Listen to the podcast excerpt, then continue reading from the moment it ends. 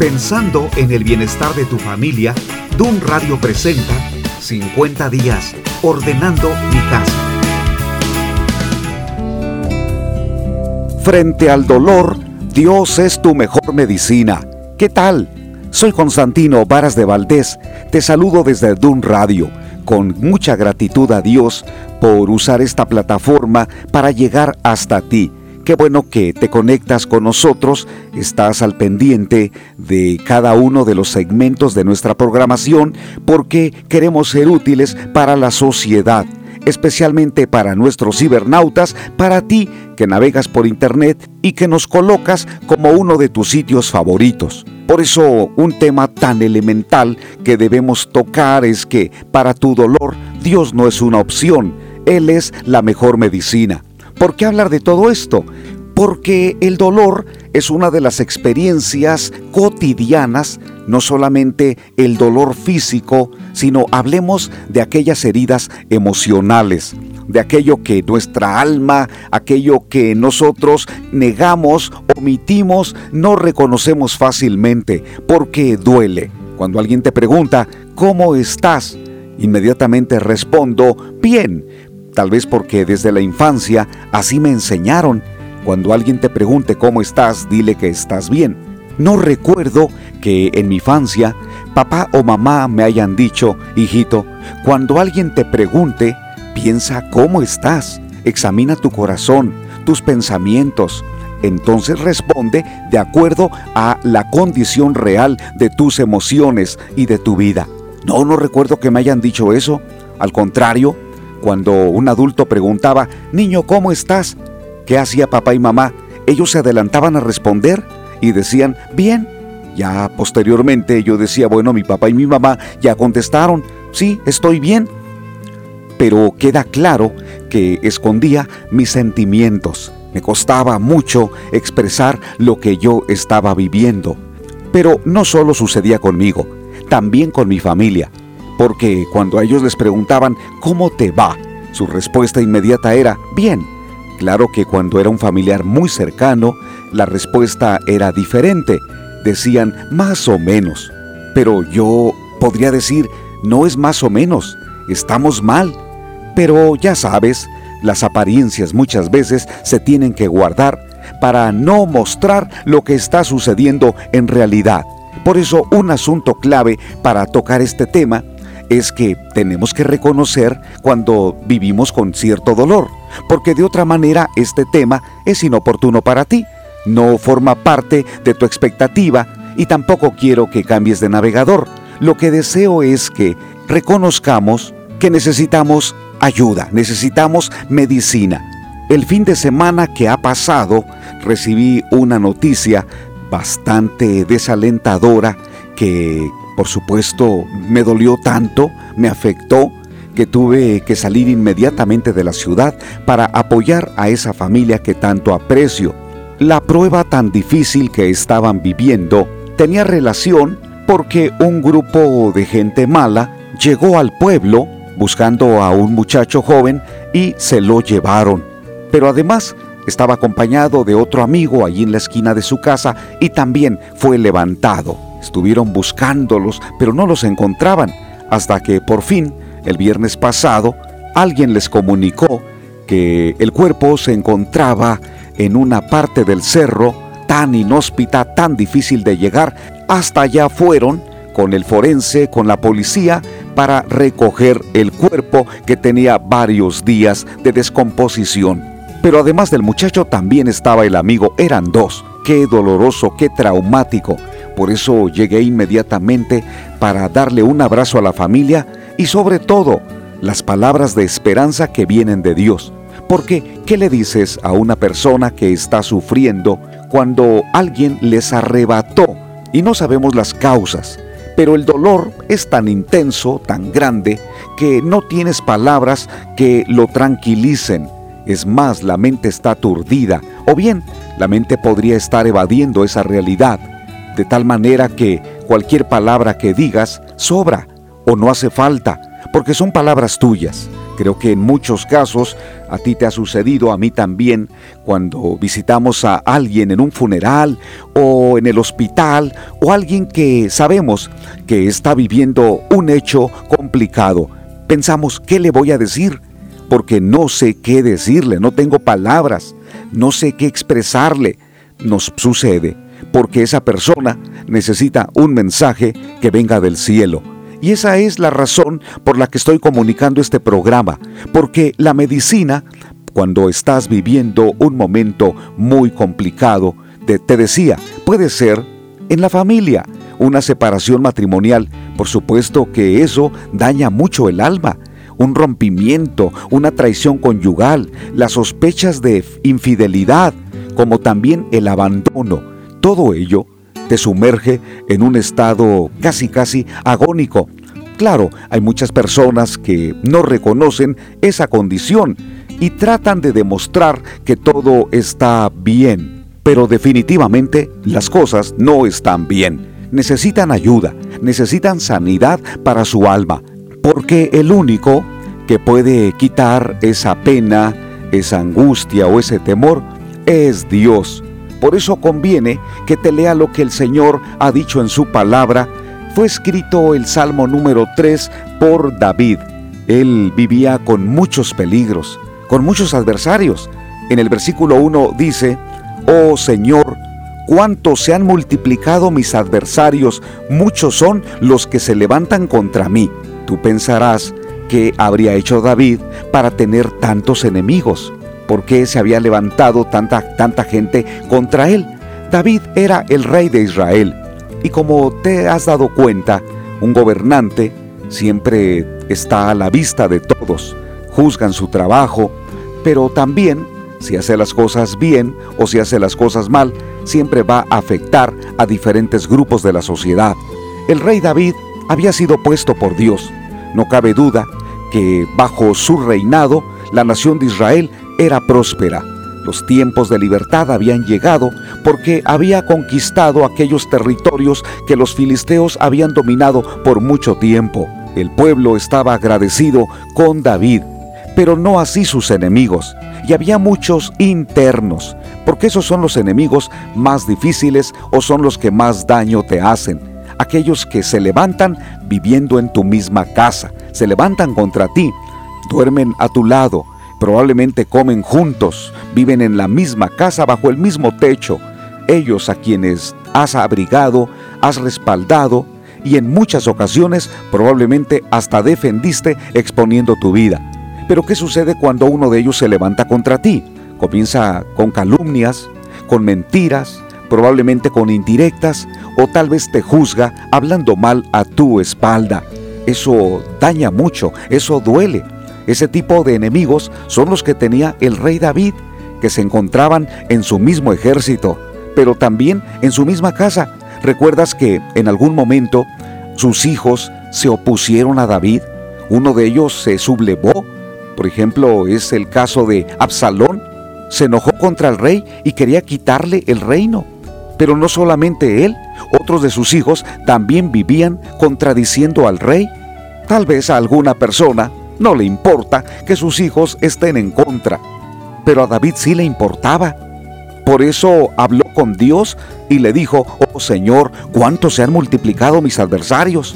La palabra adversario en el idioma hebreo se aplica al diablo.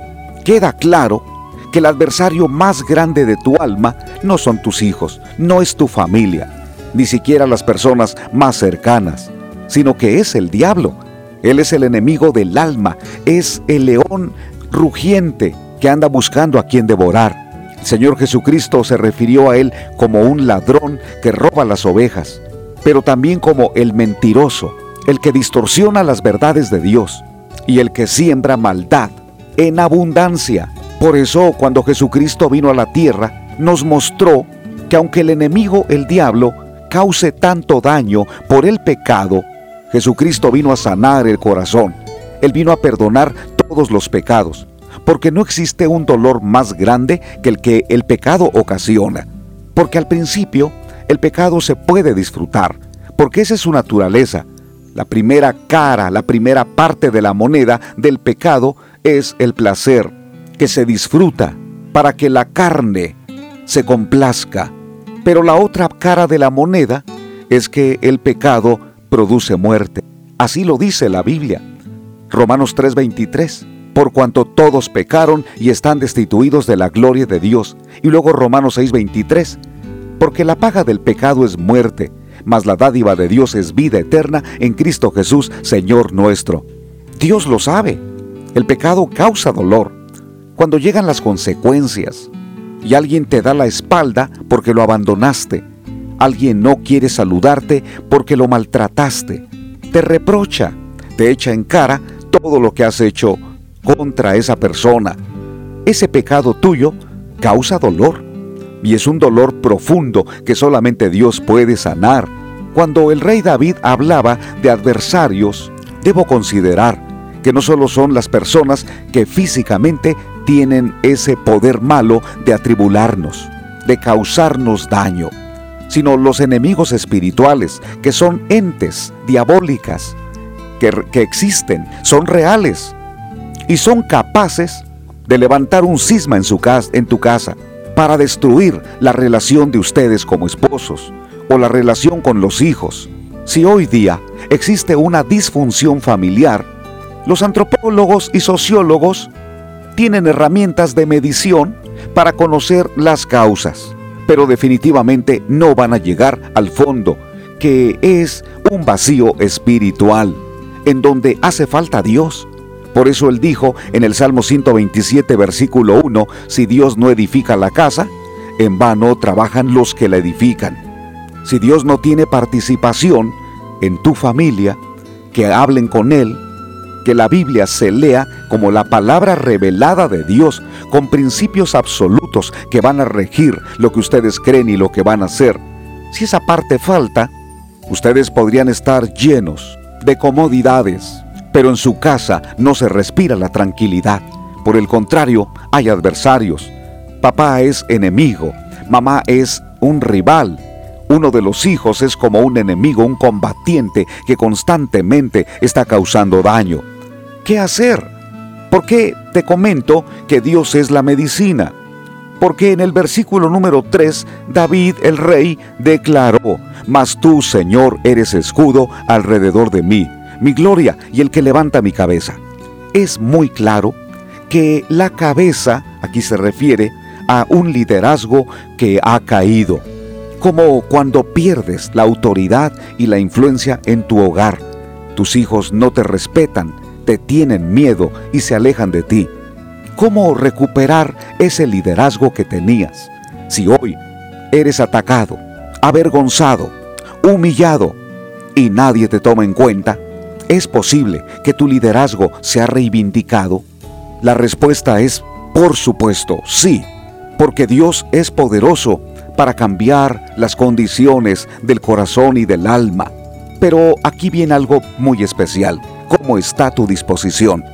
Una persona me decía, Constantino, yo tengo mucha fe, siempre he tenido mucha fe que Dios va a sanar mi matrimonio, porque hace mucho tiempo que no nos saludamos, no nos amamos, pero yo tengo fe en Dios. Y le pregunté, ¿cuándo fue la última vez que viste a tu esposa? Uh, ya tengo mucho tiempo. La última vez que le escribiste un mensaje, no, hace mucho tiempo. Y le dije, ¿cómo puedes decir que tienes fe, que Dios va a sanar tu matrimonio, si no tienes contacto, no procuras el acercamiento, no das pasos hacia una reconciliación? ¿Cómo puedes decir, tengo una gran fe? ¿Qué estás esperando? ¿Que algo mágico suceda? No, así no es la fe. La fe es la certeza de lo que se espera, la convicción de lo que no se ve. Al parecer, yo le dije, tú tienes esa certeza, tienes esa convicción porque dices, yo creo que Dios va a sanar mi matrimonio. Pero la fe, como decía Santiago allí mismo en la Biblia, debe tener obras. Y no se refiere a obras para ser salvos, se refiere a las obras que son los pasos en donde demuestro que tengo fe. Si tienes fe que tu matrimonio va a mejorar, estoy seguro que entonces estás buscando a tu esposa, por lo menos orando por ella. Enseguida preguntando cómo está y si tienes hijos, enviando dinero, respaldándolos, ¿Cómo puedes esperar que algo mejore, que algo funcione, si en estos momentos te marginas, estás apartado, pero esperas que Dios haga algo grande? No te quiero desilusionar, pero en realidad esa no es fe. Esa se llama intención de que las cosas estén mejor. Pero Dios no trabaja con intenciones. Él trabaja con una fe verdadera que consiste en buscarlo y también buscar a las personas que amas. Así que le dije a este hombre, ¿por qué no oras a Dios para que en los próximos 30 días busques a tu esposa y le digas, perdóname, dame otra oportunidad, estoy en un grupo de estudio bíblico, me están enseñando a corregir los errores que cometí y estoy dispuesto a reparar el daño. Si debo esperar, esperaré. Le dije, ¿por qué no haces eso? Él me respondió, Constantino, si tú la conocieras, ella se ha vuelto mi enemigo, me ataca, habla mal de mí delante de los niños. Y entonces le dije, es que cuanto más tiempo esperes para dar los pasos de una reconciliación, el enojo crece tanto como el Señor lo advirtió, no se ponga el sol sobre tu enojo. Porque cuando alguien vive de brazos cruzados esperando que algo suceda, no va a suceder. Dios quiere actuar por medio de tu fe.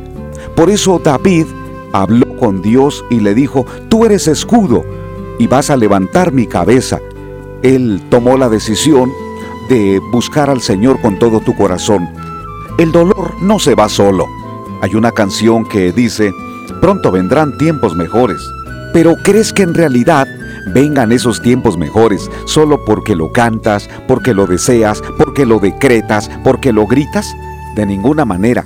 Ha crecido una corriente, no sé si llamarle filosófica, teológica, que ha dicho que si tú decretas soy feliz, vas a ser feliz que si tú declaras, mis problemas ya se fueron, entonces tus problemas ya están en otro lado.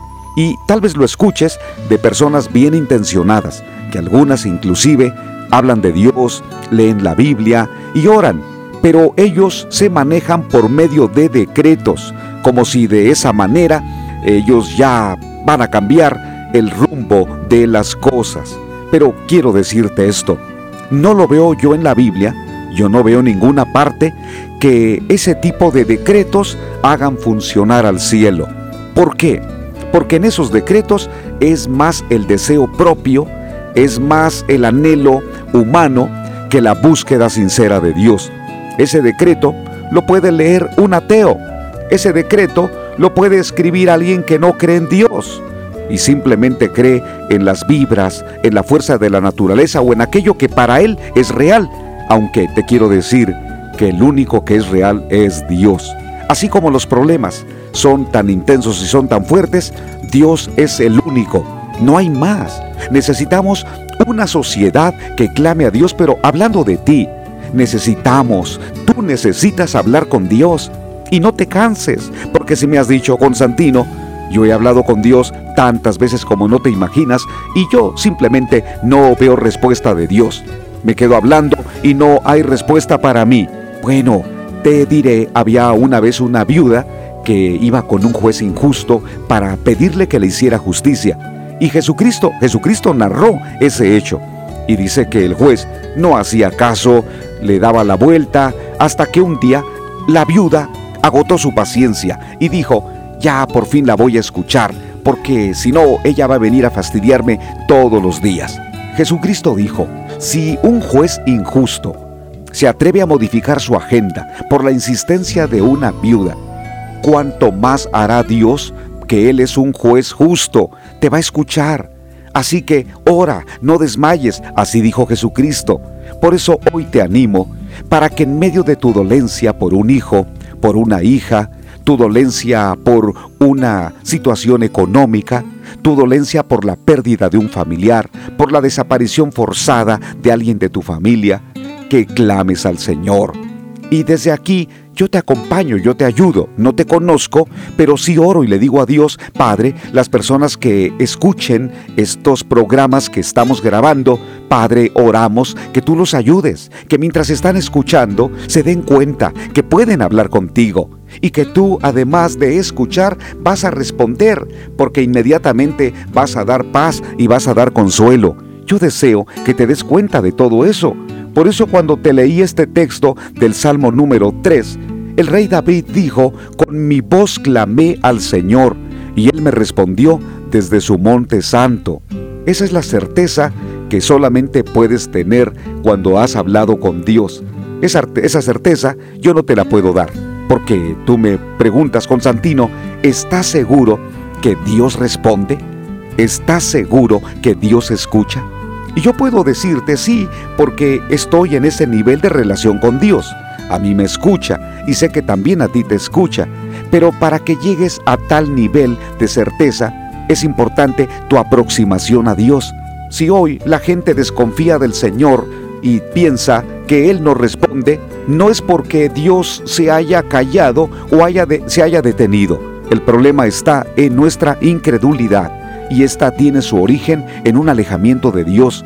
Por eso da el primer paso, da el primer paso y habla con Dios y dile, Señor, yo tengo un dolor tan grande, ya he orado a ti, ya he hablado contigo y no encuentro la salida, no encuentro la solución.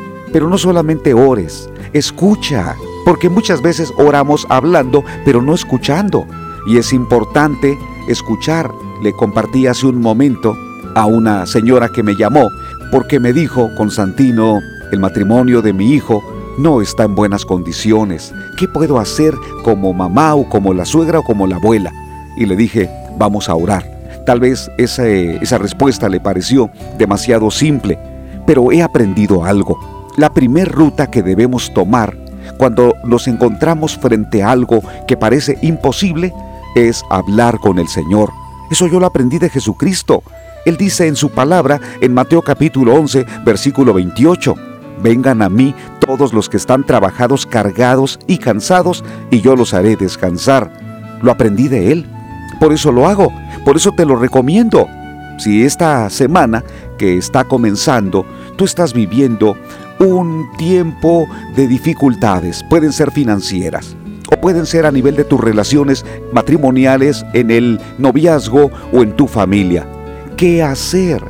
¿Vas a vivir esta semana con el dolor, tomando cerveza, tomando alcohol o probablemente usando alguna droga? Porque es el escape. Piensas que es el escape. O tal vez hasta en tus momentos de mayor tristeza podrías estar intentando el suicidio. Te diré que esa no es una salida, no la es. Es una puerta fácil, pero creo que tampoco es una puerta. Pues es una puerta para terminar con la vida, pero no es una puerta para resolver los problemas. Porque cuando alguien muere de esa manera, deja tantos problemas aquí. Recientemente en una de mis conferencias allá en Acapulco, un hombre adulto llegó conmigo y me dijo, Constantino, hoy quiero cerrar un capítulo de mi vida ayúdame por favor, he escuchado tu conferencia y creo que es el momento exacto para que yo lo cierre. Y le dije, ¿de qué capítulo estás hablando? Me comentó que de niño había sido agredido por su mamá y con quien más tenía apoyo era de su papá, pero él vivía con tantos problemas también y un día, cuando entró a su recámara, su papá se había ahorcado. Eso le dolió tanto vivía con tanto temor, con sufrimiento, pero también con culpa, ese día oré con él y cerró ese capítulo. Cuando terminamos de orar, él dijo, me siento libre. Yo ya había orado a Dios, pero era importante que alguien más me escuchara, me comprendiera y orara por mí. Eso fue lo correcto y eso es lo que Dios quiere que hagas.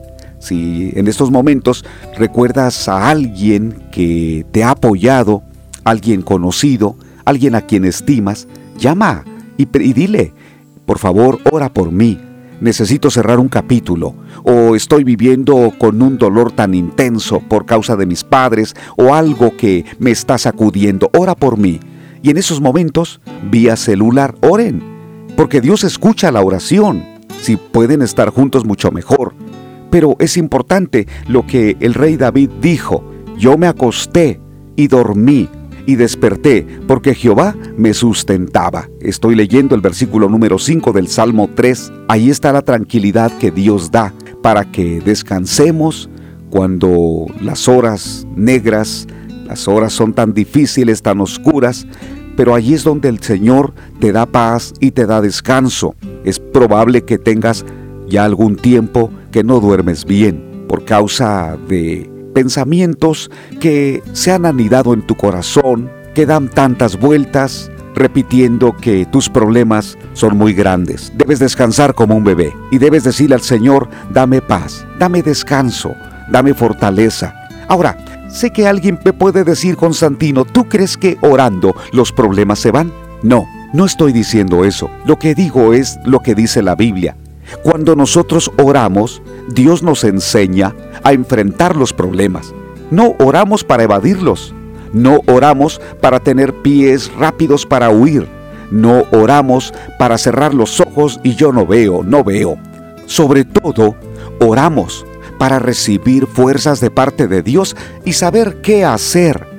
Porque Dios quiere que los conflictos se resuelvan como si fuera un rompecabezas que se arme, como si fuera un juego de ajedrez que hay que jugarlo como si se tratara de algo que parece imposible, Dios nos quiere dar sabiduría porque se debe resolver, porque Dios es un Dios de respuestas.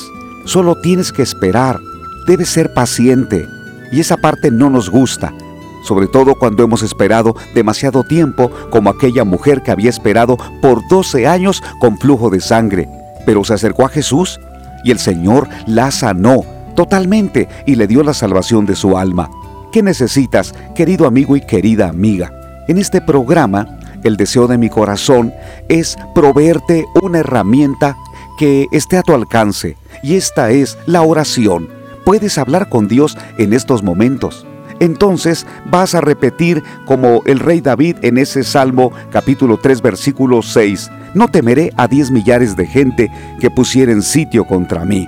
Levántate el Señor, sálvame Dios mío porque tú heriste a todos mis enemigos en la mejilla, los dientes de los perversos quebrantaste. La salvación es de Jehová, sobre tu pueblo sea tu bendición. Así terminó de orar o de cantar ese hombre tan amado de Dios que era David. ¿Qué haces para enfrentar tus problemas? Solamente llorar. Quítale las dos letras L's a la palabra llorar y dedícate a orar. Dile al Señor, aquí estoy. Y si vas a llorar, que sea orando, rogando al Señor por tu condición. Es tiempo que tengas otra cara, la cara del consuelo, de la paz, de la fortaleza de Dios. Es tiempo de que tu vida inspire que tienes vida interior y no desolación ni una amargura que está carcomiendo tus huesos. Es tiempo que tus hijos y tu familia te disfruten y que vean a la persona, al hombre o a la mujer que el Señor ha levantado, que ha levantado su cabeza y que a pesar del conflicto sepas que Dios no es una opción. En medio de cualquier conflicto o dificultad, Dios es tu respuesta. No me cansaré de decírtelo porque yo lo aplico a mi vida.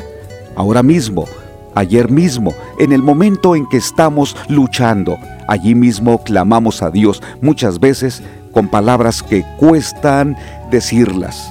A veces cuesta hablar con Dios, pero lo hacemos, nos esforzamos, porque es necesario hablar con el Señor. Por eso, hazlo ahora mismo, habla con Él, y que el Señor te dé la garantía de que te escucha y te responde.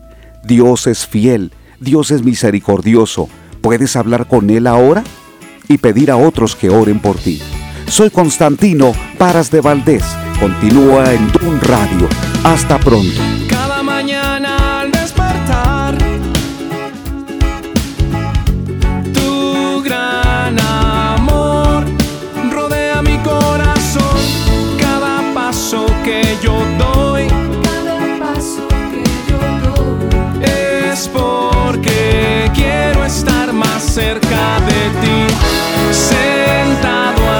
De